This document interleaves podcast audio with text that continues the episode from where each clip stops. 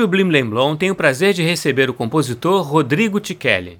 Bem-vindo ao Blim Blim Blom, Rodrigo. É um prazer tê-lo aqui conosco. O prazer é todo meu, Tim, amigos do Blim Blim Blom. E quem começa a nossa entrevista é a Isabela Costa, nossa co-apresentadora. Rodrigo, como foi o seu início na música? Isabela foi um início que envolveu tocar um pouquinho de violão, ser apresentado à música de concerto pelo meu pai, me apaixonar pela flauta transversa, cantar em coral, uma fase de, de muita experimentação com o som, também no teatro, tocava nas peças que a gente eh, ensaiava, improvisava. E mais tarde essa brincadeira foi ficando séria e quando chega aquela idade em que a gente tem que escolher um caminho profissional, eu até hesitei um pouco entre o teatro e a música, mas acabei fazendo um vestibular para flauta transversa e logo no correr do curso eu me transferi para o curso de composição. E aí fiz a formação, bacharelado em composição, estudei com César Guerra Peixe, com Kohlreuter, e depois fui para o exterior fazer uma pós-graduação na área de novas tecnologias, estive na Inglaterra, na França. Essa é a minha formação, então, desde o começo até o momento em que eu volto ao Brasil para atuar profissionalmente né, como professor na Escola de Música da UFRJ. E no caso lá na, na UFRJ você é professor de composição, né?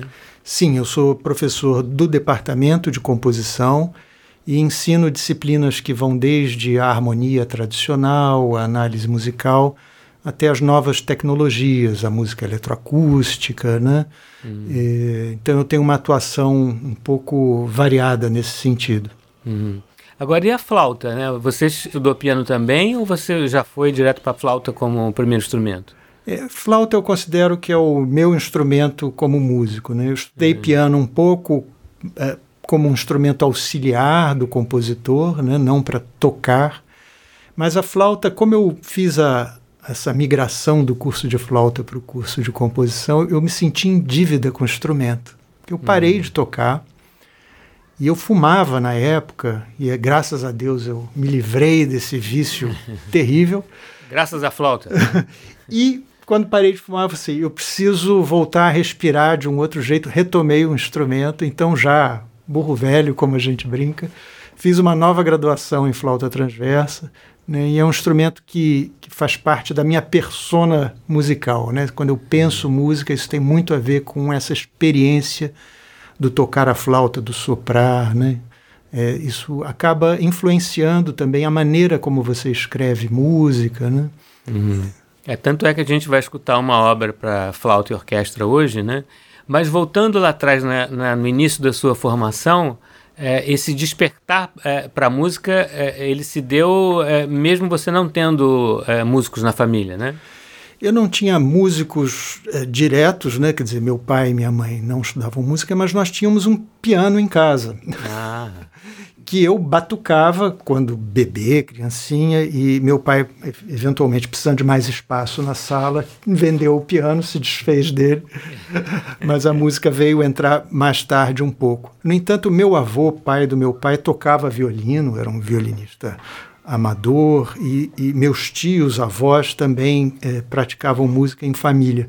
Uhum. meu pai, então, sempre teve o gosto pela música e foi através dele que eu fui frequentar o Teatro Municipal, ouvir concertos, né? E também os meus irmãos mais velhos, eles tinham bandas que eles ensaiavam em casa. Então, foi nos anos 70, era uma vivência que ia desde música clássica até o rock progressivo. Que Isso era, era obrigatório, né? Todo mundo tinha que passar por um conjunto de, né, de rock.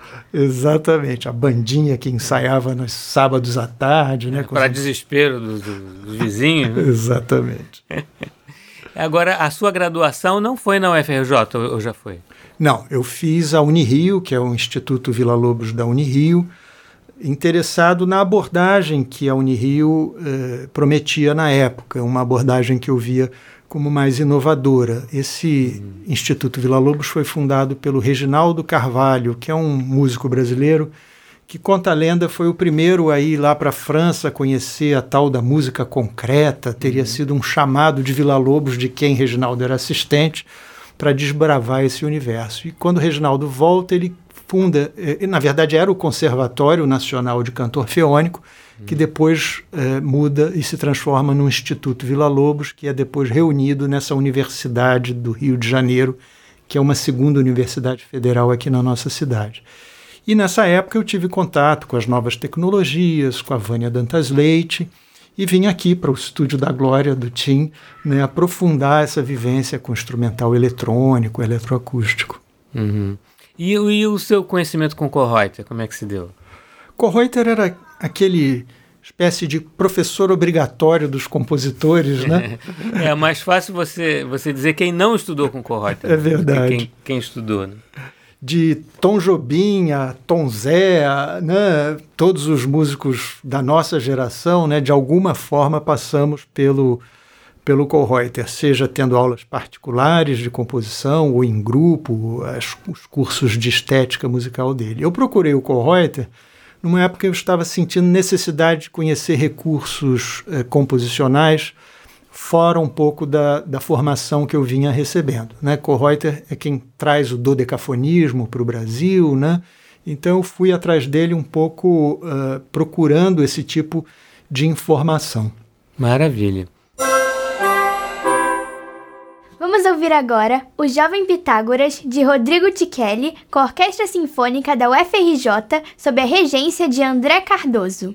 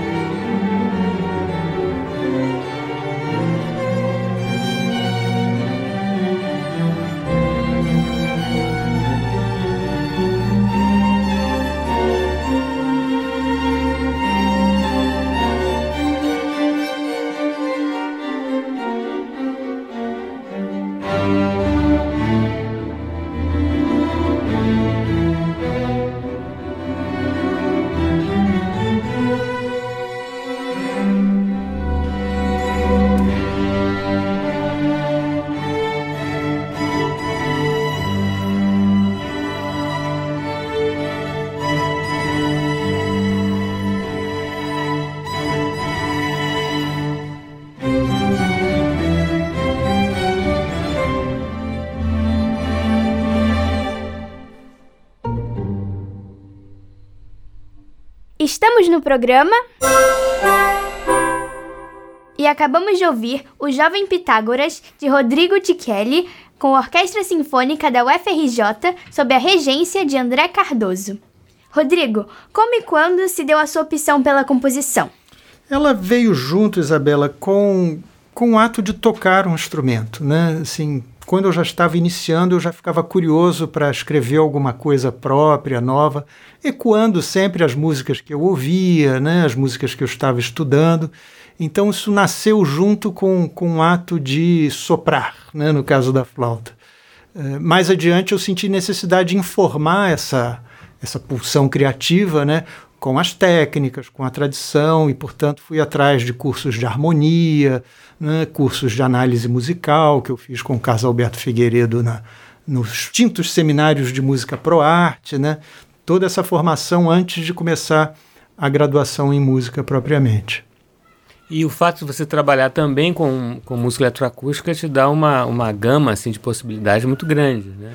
É verdade, Tim. É, isso às vezes é uma vantagem, às vezes é uma desvantagem, né? Às vezes você fica polivalente demais. Mas o fato é que nessa minha trajetória, né, eu começo pela música instrumental, vocal, cantando em coro, é, e mais adiante vou estabelecer esse contato com a eletroacústica com uma curiosidade um pouco ecoando o chamado do Reginaldo Carvalho, né? Uhum. É preciso que os compositores, os músicos conheçam a música do seu tempo hoje para não reconhecê-la amanhã como música do passado. Uhum. Então eu queria entender o que era esse instrumental, como é que isso funcionava, né? E fiz esse mergulho que me levou a uma pós-graduação, duas, né? Eh, na Europa, uma formação na Inglaterra, outra na França.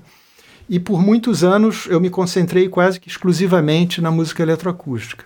Quando eu retomei o instrumento, voltei a tocar, voltei também a compor música exclusivamente instrumental.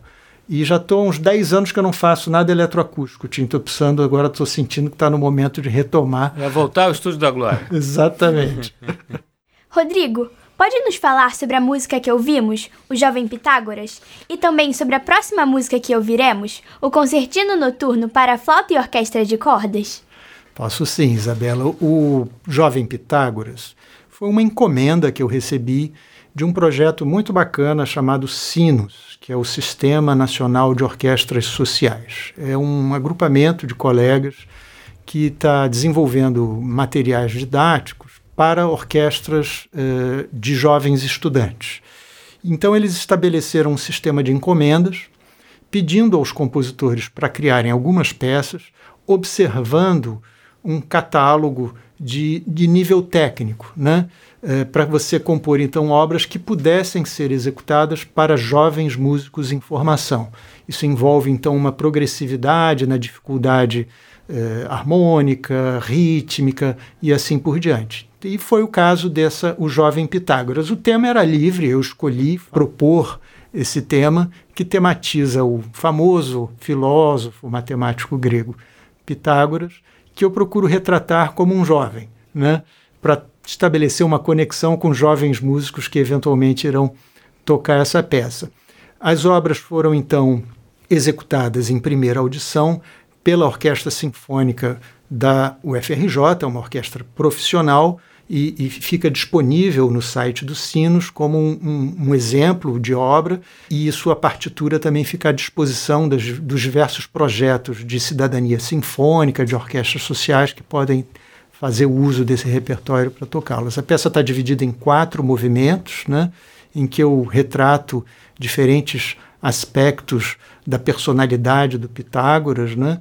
Ela brinca com certos elementos harmônicos, melódicos, rítmicos e programáticos, né? Imaginando esse personagem ao longo da vida, né? Esse é, o, é, o, é a proposta da composição. O concertino noturno para flauta e orquestra de cordas é uma peça que faz parte de um ciclo maior que eu denominei Música Noturna. São cinco obras interconectadas que retratam uh, a passagem de um personagem pela noite.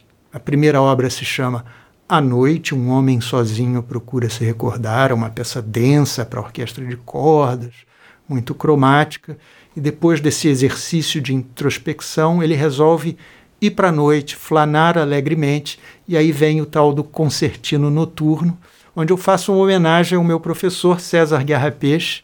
O último movimento é denominado Lembrando Guerra Peixe. O movimento central se chama A Noite Estrelada, né, que é o título de um quadro muito famoso do Van Gogh.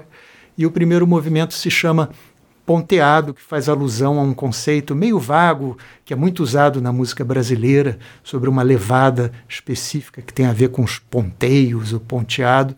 De certa forma, também uma obra memorialista, no sentido que eu evoco a presença desse grande mestre na minha formação, que foi Guerra Peixe, e dialogo com a estética nacionalista. Não, não sou um compositor nacionalista, mas sou um compositor eclético suficiente para poder né, me permitir dialogar com esse tipo de estruturação melódica e harmônica numa composição de cunho mais programático. E, Rodrigo, o seu trabalho como professor na UFRJ, você tem observado alguma tendência é, de parte dos alunos ou interesse maior por uma coisa ou outra? Tem algumas coisas que eu tenho percebido em, em diferentes uh, aspectos. Uma é quanto à exposição dos alunos à música. Né? Atualmente, quando a gente pergunta quais são as referências musicais desses alunos, é, muito do curso de composição, mas também dos outros cursos, todos eles falam música de videogame. O videogame se transformou no veículo de musicalização das novas gerações. Uhum. Né? É, e a gente, de gerações mais antigas, fica um pouco surpreso, mas quando você está em contato com garotada, né, e o, meus sobrinhos, afilhados, a gente olha e vê como o videogame evoluiu daquele joguinho hum.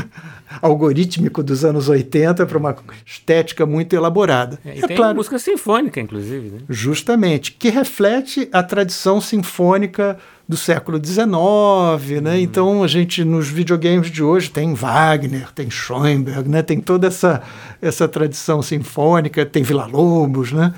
E isso eu procuro jogar com isso positivamente dentro de sala. Né? Eu, eu adoto uma perspectiva paulo freiriana nesse sentido. Uhum. Não sou eu o cara que detém o conhecimento, que vou depositar conhecimento nos alunos que seriam vazios. Não.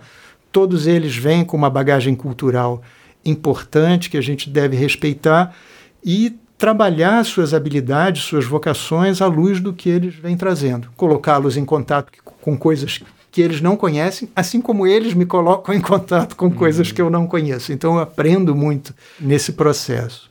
Perfeito, Ao... que era o que o Kohreuter fazia, né?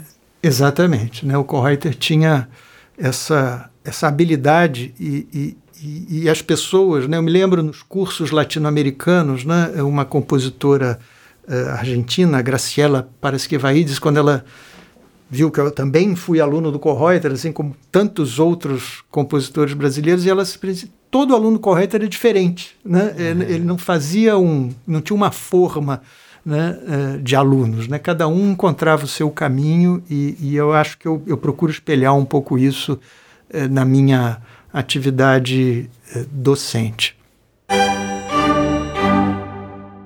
Vamos ouvir agora o Concertino Noturno para Flauta e Orquestra de Cordas de Rodrigo Tichelli com Sérgio Barrenechea, flauta, e a Sinfonieta Carioca sob a regência de Ubiratã Rodrigues.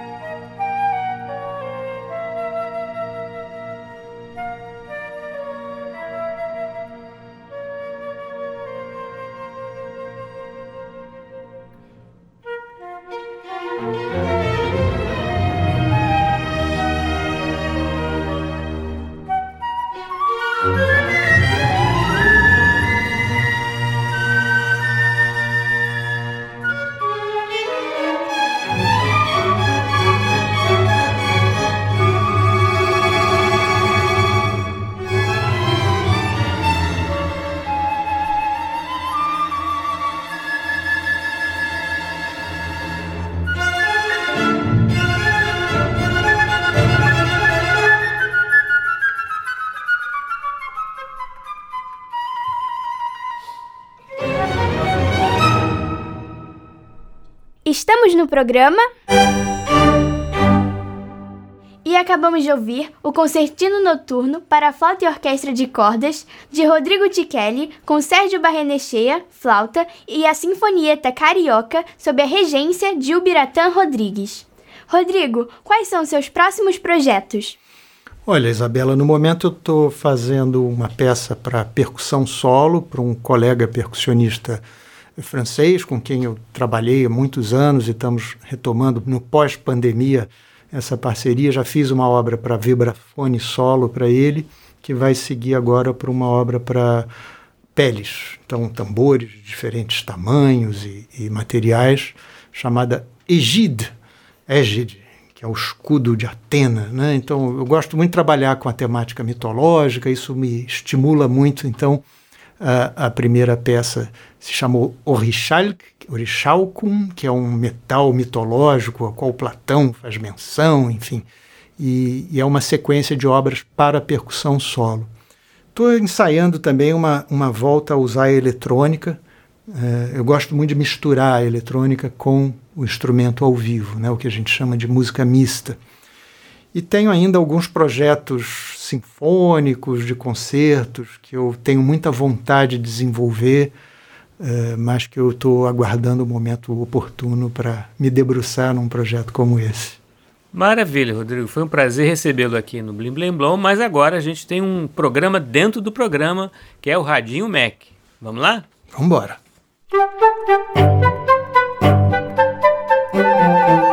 Radinho Mac, Radinho Mac, Radinho Mac, está no ar. Radinho Mac, Radinho Mac, Radinho Mac, está no ar. O Radinho Mac é um programa diferente, pois tem uma criança, a criativa e sagaz Lulu, como redatora e apresentadora.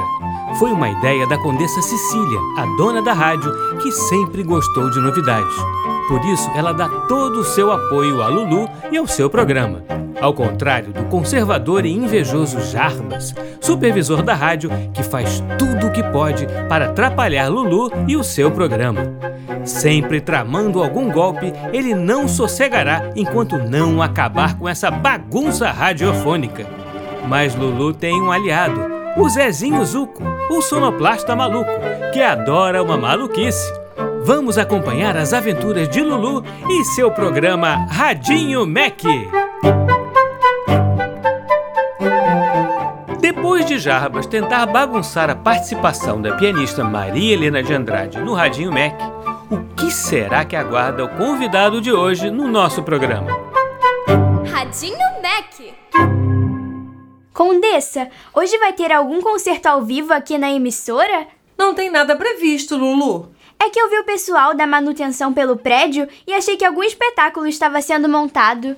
Eles estão começando a mapear alguns reparos que precisamos fazer por aqui, Lulu. Vão melhorar a acústica dos nossos estúdios e do teatro? Acredito que não, porque esta parte está bem conservada. O que me preocupa mesmo é a parte elétrica e a parte hidráulica. Vamos ficar sem luz e sem água? Não, Lulu. É que esse tipo de manutenção precisa ser feito de tempos em tempos. E a ideia é organizar de modo que não atrapalhe o dia a dia dos programas. Ah, então tá bem. Oi, gente! Como será o nosso programa de hoje? Oi, Zezinho. Eu e Lulu estávamos conversando sobre outras coisas e nem perguntei pelo Radinho Mac. Sem problemas, gente. É o compositor Rodrigo Tichelli que vai falar com a gente hoje, Zezinho. Ah, hoje vai ser um programa sobre música eletroacústica. Mal posso esperar. Sim, mas será mais focado na música instrumental dele. Já vi que estamos muito animados. E qual a razão de tamanha animação? A animação maior é porque estamos vivos e ouvindo música, Jarbas. E a boa notícia de hoje é que vamos falar de música contemporânea no Radinho Mac. Bem, está longe de ser o meu tipo de música de concerto favorita, mas. Mas, como o bom programa que fazemos, precisamos falar sobre toda a música, do lado mais tradicional ao mais experimental. E o Jarbas está atrasado nessa discussão, porque o avanço da tecnologia artificial, daqui a pouco o nosso compositor predileto pode ser até o chat GPT imitando o Johann Sebastian Bach. Eu não disse que não estava acompanhando o avanço tecnológico dentro do campo da música. O que eu falei é que eu não gosto de música eletroacústica e contemporânea. Bem, esse é um direito seu, Jarbas. Mas quem sabe você não muda de ideia com o programa de hoje? É, a música contemporânea vai mudar a frequência do seu ouvido, Jarbas. Como vocês já estão me perturbando com isso, eu vou fazer a gentileza de buscar o convidado na recepção. Ótimo! Ah, e Condessa, acho que a equipe de manutenção ainda deve demorar mais alguns dias para terminar de mapear e começar os reparos no prédio. Vamos precisar de mais tempo para garantir que todo o equipamento esteja seguro durante este período. Obrigada, Jarbas. Vai, traga o amor pela música experimental com você, Jarbas. Até mais, Zezinho. Mais do que a música contemporânea. Eu não gosto mesmo é desse radinho Mac, esse programa sem classe. Onde já se viu não fazer um programa sério sobre música clássica? Eu, hein? Eu nunca vi usar sonoplastia, eh, piadinhas e humor para falar de música. Por mim, tocar a música já seria o suficiente. Mas hoje, nem ouvir música será possível.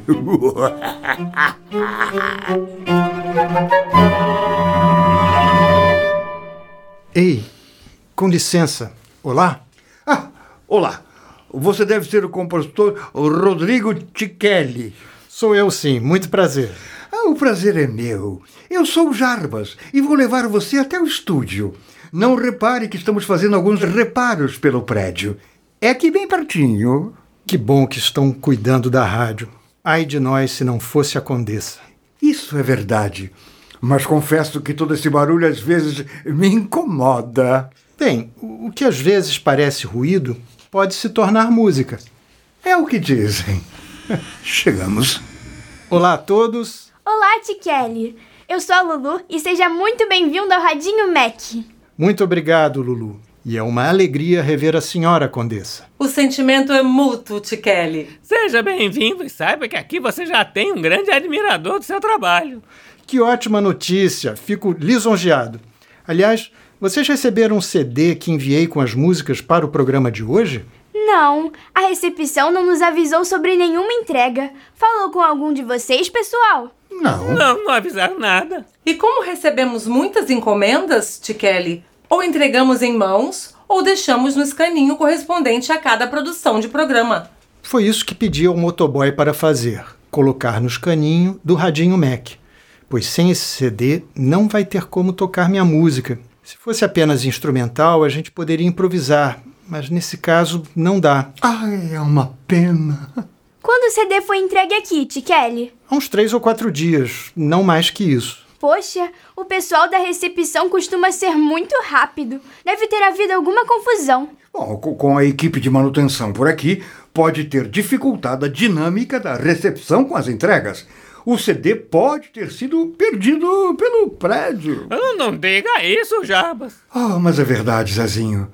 Eles estão muito atarefados. Vou verificar pessoalmente o que aconteceu, Kelly. Quanto tempo eu tenho, Lulu? Menos de cinco minutos, Condessa. Se for preciso, comece um programa que daremos um jeito de continuar. Condessa, mas a senhora não acha. Não acho nada, Jarbas. Aliás, vamos é achar o CD e começar o programa. Que droga! Essa é a condessa que eu conheço. Pessoal, mas como vamos fazer um programa sem música? Vai dar tudo certo, Kelly. Por favor, sente-se ali. Minha cadeira é esta em frente a você e aquela garrafa de água é sua.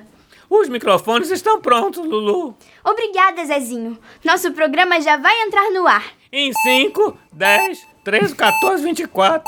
Radinho Mac está no ar. Olá, ouvintes que nos acompanham de todos os lugares físicos e virtuais, em todas as ondas espaciais e musicais. Sejam bem-vindos ao Radinho Mac. E hoje nós vamos expandir nossos horizontes musicais com a presença do compositor Rodrigo Tichelli. Olá, Lulu. Olá, ouvintes. É realmente uma alegria estar aqui. Para para nós também, T. Kelly. Para a gente começar a nossa conversa de hoje, vale lembrar que a música eletroacústica, na qual você é especialista, é composta a partir de sons gravados e ou sintetizados. Pode ser inteira desta forma ou ter partes instrumentais também. Correto. O que você diria para alguém que não conhece ou não gosta desse tipo de música? Olha, música, na minha opinião, é uma intenção de escuta. A gente pode ouvir qualquer combinação de sons como música. Eu mereço ouvir isso. Não é à toa que tudo vai dar errado hoje. A Condessa nunca vai achar esse CD. Mas que droga! Zezinho, achei o CD. Ótimo, Condessa! Onde estava? Estava no escaninho da equipe de manutenção, acredita? Acredito, mas que bom que deu tudo certo. Com certeza.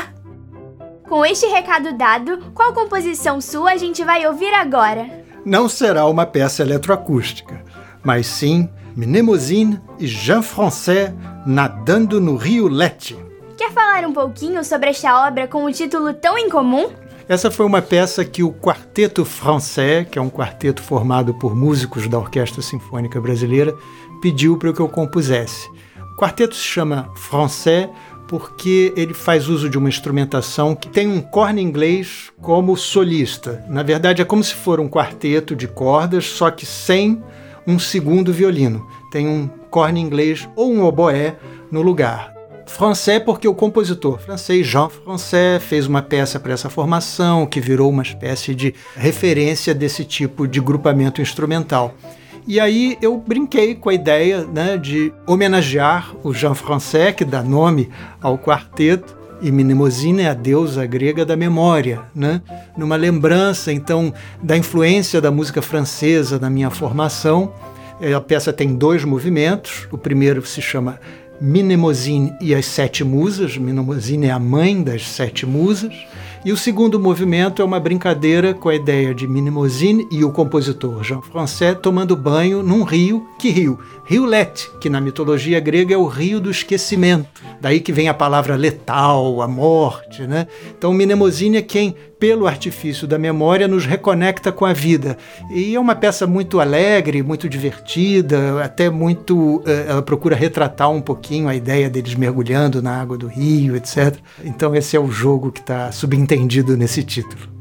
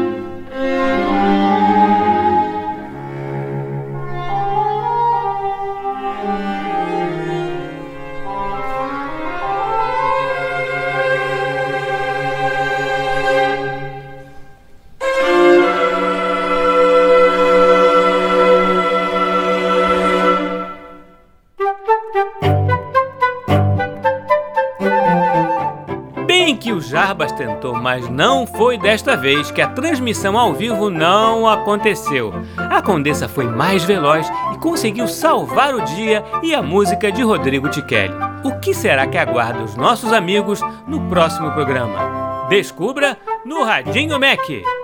Radinho Mac.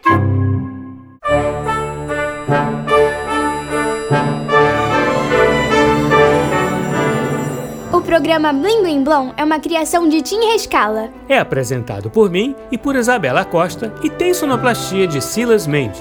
A radionovela Radinho Mac é escrita por Maíra de Assis. Tem Isabela Costa no papel de Lulu. Janaína Azevedo no papel de Condessa Cecília. Tim Rescala no papel de Zezinho Zuco. E Lionel Fischer no papel de Jarbas. Você também pode ouvir o nosso programa na internet no site macfm.ebc.com.br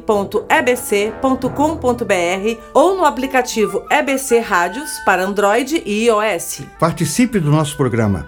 Escreva para nossa central de atendimento no e-mail ouvinte@ebc.com.br. Ou ainda nos ligando ou enviando mensagem pelo WhatsApp ou Telegram no número 997100537 DDD 21. Até semana que vem, crianças, sempre aos sábados ao meio-dia, no programa Blim Blim Blom!